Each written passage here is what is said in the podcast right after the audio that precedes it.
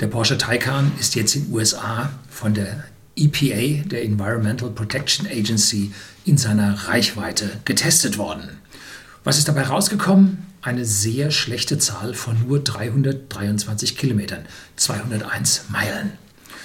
Nun, das hat mich jetzt mal ein bisschen dazu gebracht, etwas nachzurechnen. Sie kennen mich hier, ich gucke immer auf die Zahlen und bin darauf gekommen, dass der Porsche einen um 42 Prozent höheren Verbrauch hat als ein Tesla.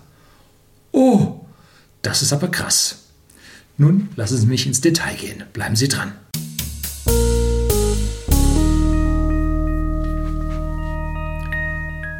Guten Abend und herzlich willkommen im Unternehmerblog, kurz Unterblog genannt. Begleiten Sie mich auf meinem Lebensweg und lernen Sie die Geheimnisse der Gesellschaft und Wirtschaft kennen, die von Politik und Medien gerne verschwiegen werden.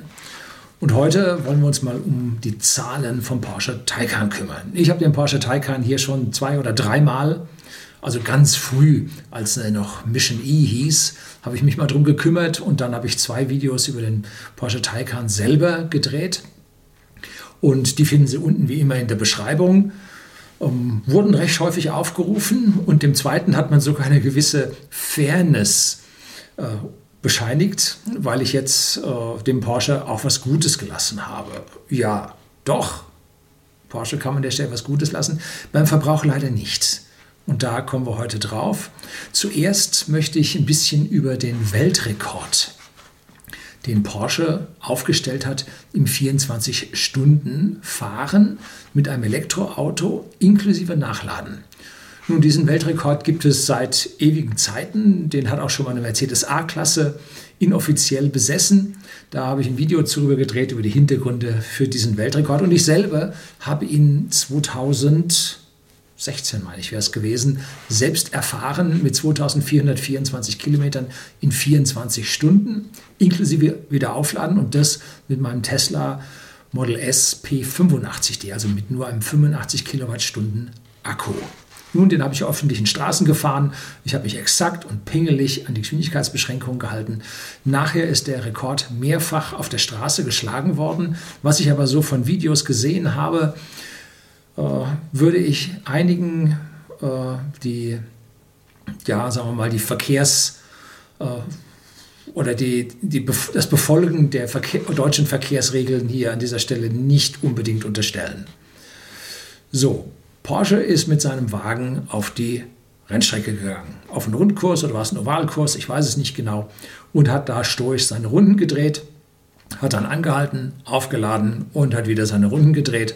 Im Prinzip geht es so, man kommt knallvoll an, fährt los und kommt dann mit minimalem Ladestand an der Säule an, lädt wieder auf und das macht man jetzt 20, 30 Mal. Und zum Schluss kommt man leer über die Ziellinie. Ne? So, dann hat man eine Akkuladung für umsonst und den Rest musste nachladen. In 24 Stunden macht diese eine Akkuladung nicht mehr so viel aus, aber ist auch noch was drin. Sollte man also auf jeden Fall nehmen. Und die interessante Geschichte ist es, wie schnell fährt man? Man muss also ein, äh, ein gutes Verhältnis zwischen Geschwindigkeit und Verbrauch und Ladegeschwindigkeit suchen. Und da kann man ein bisschen rumrechnen, haben wir auch rumgerechnet, mein Sohn vor allem äh, sich mit beschäftigt, dass wir die optimale Geschwindigkeit gefunden haben. Und für das Tesla Model S liegt es so bei 150, 160. Ich habe diese Geschwindigkeiten nicht ganz erreicht. Ich hatte 137 km pro Stunde, aber wir hatten auch Geschwindigkeitsbeschränkungen drin, an die ich mich gehalten habe. So, Porsche ist anders daran gegangen. Die sind auf eine abgesperrte Strecke gegangen, konnten machen, was sie wollten und haben 3425 Kilometer geschafft. Ein super toller Wert. Herzlichen Glückwunsch dazu. Die Geschwindigkeiten haben sie selber angegeben, haben sie zwischen 195 und 215 gefahren. Warum so schnell? Warum so hoher Verbrauch? Da muss man auch so oft zum Laden gehen. Nun, Porsche trumpft durch seine 800 Volt Technik auf, mit der man besonders schnell laden kann? Nein, bei dem man weniger Verlust auf den Leitungen hat. Die Geschwindigkeit des Ladens hängt rein allein an der Chemie des Akkus. Da habe ich mir hier ein Video drüber gedreht, ob man, wenn man einen Akku teilt, ihn doppelt so schnell laden könnte. Ja, nee, geht nicht. Das Limit liegt an einer anderen Stelle. So, im Mittel bin ich nun bei der Berechnung dieses Weltrekords von 205 Kilometern pro Stunde ausgegangen. Und ich rechne das jetzt runter, um so ein bisschen Gefühl für den Verbrauch des Porsche zu bekommen, damit wir nachher diesen EPA-Zyklus dann ein bisschen dagegen vergleichen können. So, die Gesamtzeit waren 24 Stunden, so war der Rekord. Und äh, da können wir im Prinzip sagen, ähm, wenn Sie 205 Kilometer pro Stunde gefahren sind, dann müssen Sie 16,71 Stunden alleine gefahren sein. Das ist nun die Angabe, die wir von denen haben.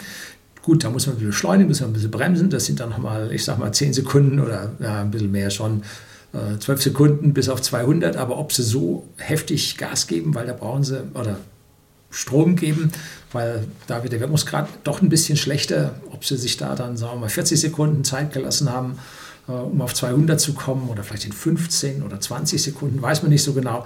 Also ich habe einfach mal gesagt, die sind 205 gefahren, fertig. Ne? So, so genau soll es jetzt ja auch nicht gehen. Es soll im Prinzip zeigen, was da los ist. Nun, wenn Sie diese 16,71 Stunden gebraucht haben, dann haben Sie 7 Stunden 29, 7,29 Stunden zum Laden gebraucht und 0,3, äh, 18, also 7 Stunden 17 Minuten haben sie hier zum Laden gebraucht. Jetzt müssen wir ein paar Annahmen treffen. Der Porsche lädt schnell. Man hat 240 kW schon gesehen. Sie sagen, es geht bis 350 kW. Allerdings haben sie einen Rückzieher gemacht und gesagt, nee, jetzt geht es noch nicht. Erst 2021, 2022 werden sie so schnell laden können. Da sind die Akkus aber dann schon ganz schön alt. Aber man weiß ja noch nicht so richtig, wann der Porsche so richtig in Stückzahlen rauskommt. Gut, also mit den hohen Ladeleistungen weiß man jetzt nicht, ob sie schon geladen haben. 240 haben wir sicher gesehen. Also habe ich gesagt, sie haben mit 200, mache ich drei Parameter, 240 kW Ladeleistung, 270 kW Ladeleistung oder 300 kW Ladeleistung. Und entsprechend können Sie in diesen sieben Stunden und 17 Minuten 1750 Kilowattstunden laden, 1969 Kilowattstunden laden oder 2188 Kilowattstunden laden. Nun, wenn ich so einen Rekord machen würde, würde ich am Thermomanagement des Akkus drehen. Weil so schnell geht er nicht kaputt, aber ein bisschen Degradation kann man da schon vertragen. Äh, es geht ja um einen Weltrekord, der werbetechnisch ausgeschlachtet werden kann. Und ein so ein Akku gegen die Werbung, völlig easy. Man muss ja keine Anzeigen schalten, das schalten die, schalten die Medien und die Presse von ganz alleine. Also da kann man schon mal äh, ein paar tausend Euro für einen Akku ausgeben. Äh, ich kann mir vorstellen, dass sie den so aufgedreht haben, dass sie mit 300 geladen haben. Gut, wie gesagt, weiß man nicht. Jetzt rechnen wir mal aus, was entspricht denn diesen Ladeleistungen an Verbrauch? Also, je mehr, also wir wissen nur die 7 Stunden 29, äh, 17 Minuten, 7,29 Stunden Ladezeit, die wissen wir. Und in der Zeit können Sie diese angegebenen Kilowattstunden laden und das entspricht dann einem Verbrauch auf 3425 Kilometern von 511 Wattstunden pro Kilometer. Das entspricht also in deutscher Schreibweise 51,1 Kilowattstunden pro 100 Kilometer. Bei 270 sind es 575 und bei 300 sind es 639. Welche Zahl ist davon richtig? Nun, wir wissen es nicht. Wir wissen aber, was das Tesla Model S und das Tesla Model 3 verbrauchen. Da habe ich mal zwei Videos gedreht, wo ich die, ja, den Verbrauch äh, meiner beiden Tesla in Abhängigkeit von der Geschwindigkeit rechne. Allerdings muss ich hier ein Stück weit korrigieren. Und zwar, ich fahre auf der Autobahn dann konstant 200, meine Strecke hin und zurück. Ich habe allerdings Auf- und Abfahrten, wo ich ein bisschen langsamer werde. Und diese Auf- und Abfahrten sind länger als das, was der Porsche von seiner Ladestation auf 200 und dann immer im Kreis rum braucht. Äh, ich habe eine Durchschnittsgeschwindigkeit auf diesen Strecken normalerweise von 185, 186, 187 Kilometern pro Stunde. Ich habe das jetzt einfach mal hochgerechnet und zwar quadratisch. 200 Quadrat durch 186 Quadrat. Damit habe ich meine Verbräuche hochgerechnet und komme nun auf konstante 200 Verbräuche von 498 beim Model S und 462 beim Model 3. Model 3 muss weniger haben weil die Stirnfläche kleiner ist, der Luftwiderstandsbeiwert besser ist. Also sie müssen drunter liegen. Und das sind so in der Größenordnung von 7% oder sowas haben sie ausgerechnet. Kommt an dieser Stelle hier, ist es wohl ein bisschen mehr, aber kommt so ungefähr hin. Ne? Also wir wollen es hier nicht so genau, wir wollen äh, das mal überprüfen, wie es ein Ingenieur in der Überschlagsrechnung so macht. So, jetzt schauen wir uns die Akkugröße vom Porsche an und die beträgt 93,4 Kilowattstunden laut Werksangabe und davon sind nutzbar 83,7 Kilowattstunden. Da muss immer eine Reserve als Puffer drin sein. Wir wissen nicht, ob sie diese Pufferreserve für diesen Weltrekordversuch runtergesetzt haben. Der Wagen war kein Serienfahrzeug, der hat hinten Auspuffendrohre drauf gehabt. Das war also noch ein, ein getarntes Fahrzeug. Äh, so, und jetzt wissen wir zum Beispiel vom e-tron, vom Audi e-tron aus demselben Stall, dass sie von 10 bis 80 Prozent die beste Ladeleistung haben. Ich bin also jetzt davon ausgegangen und habe gesagt, okay, 10 bis 80 Prozent haben sie geladen, da oben drüber nicht, weil da geht es einfach nicht so schnell. Und dann bleiben ihnen ein Nettoinhalt von 58,6 Kilowattstunden übrig, den sie hier im Kreis immer rausfahren. Und wenn man jetzt wieder die verschiedenen Ladeleistungen sich anschaut, dann muss man 28,4 mal laden, 32,7 mal laden oder 35,9 mal laden, um diese entsprechenden ja, Energien in diesen Akku hineinbekommen. Warum muss man bei 300 kW jetzt mehrmals laden als beim, bei den 240 kW? Ja, äh, das muss doch eigentlich weniger sein. Nun, hier liegt es daran, oben haben wir uns die Kilowattstundenverbrauch ausgerechnet und gegen die rechne ich. Ne? Wenn Sie nur mit 240 Kilowatt geladen haben, war der Verbrauch halt viel, viel niedriger, als wenn Sie immer mit 300 kW geladen haben.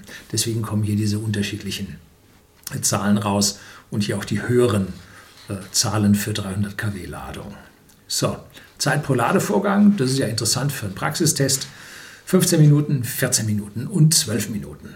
So, jetzt haben wir uns mal den Weltrekord hier einmal durchgerechnet, uns mal angeschaut, wie die ganze Geschichte ungefähr abgelaufen sein könnte.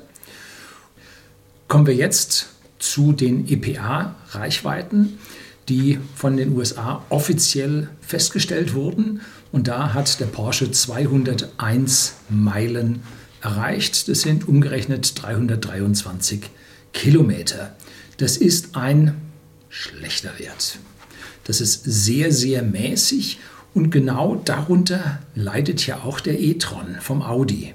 Also da scheint etwas in diesem Gesamtsystem drin zu sein, was nicht so ganz passt. Das Tesla Model S 100D, genauso wie jetzt äh, der aktuelle Long Range, glaube ich, wird er genannt, also mein 100D, genauso wie der Long Range, haben offiziellen EPA-Reichweite von 539 Kilometer.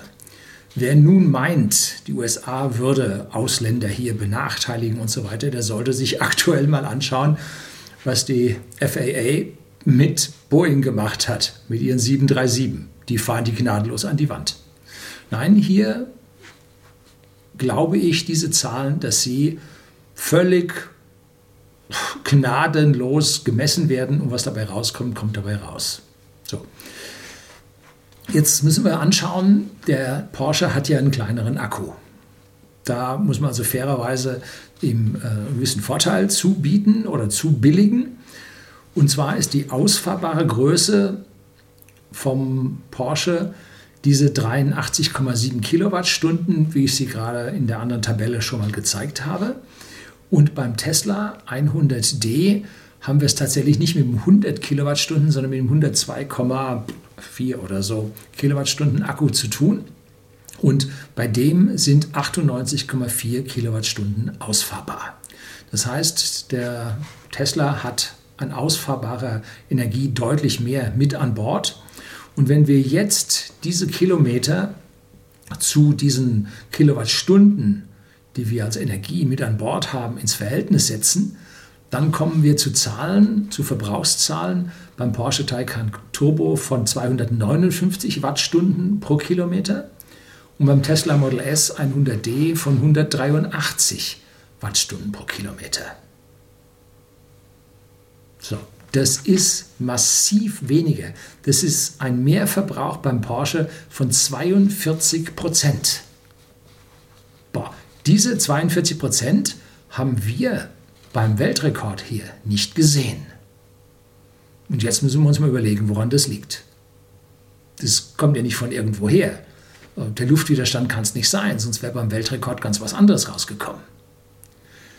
Selbst die 637 Wattstunden pro Kilometer, wenn sie mit 300 kW geladen hätten, selbst das sind nicht 42 Prozent mehr im Verbrauch. Der Porsche hat nämlich eine ganz tolle Geschichte gemacht. Der hat nämlich bei seinen Motoren ein schaltbares Zweiganggetriebe mit eingebaut. Ähm, drücken wir es so rum aus. Wenn äh, das Ding sehr schnell läuft, haben wir Trägheiten im gesamten elektrischen System, elektrisch-magnetischen System des Motors, die hier ja zu einem Auseinanderklaffen der Felder führen und damit zu Verlusten. Kann man die Drehzahl runternehmen und hat ausreichend Drahtstärke, dass man die Ampères da durchschieben kann, ähm, dann kommt es hier zu Wirkungsgradverbesserungen. Und das hat Porsche komplett richtig in seinem Motor verstanden, hat dem Zweiganggetriebe verpasst und kann damit bei höheren Drehzahlen nun einen Gang rund, äh, raufschalten, die Drehzahl wieder senken, bei höheren Geschwindigkeiten einen besseren Wirkungsgrad äh, ja, nutzen in diesem Motor. Jo, das kann Ihnen jetzt oder wird Ihnen hier beim Weltrekord tatsächlich geholfen haben und dürfte Ihnen bei hoher Geschwindigkeit auf der Autobahn tatsächlich helfen.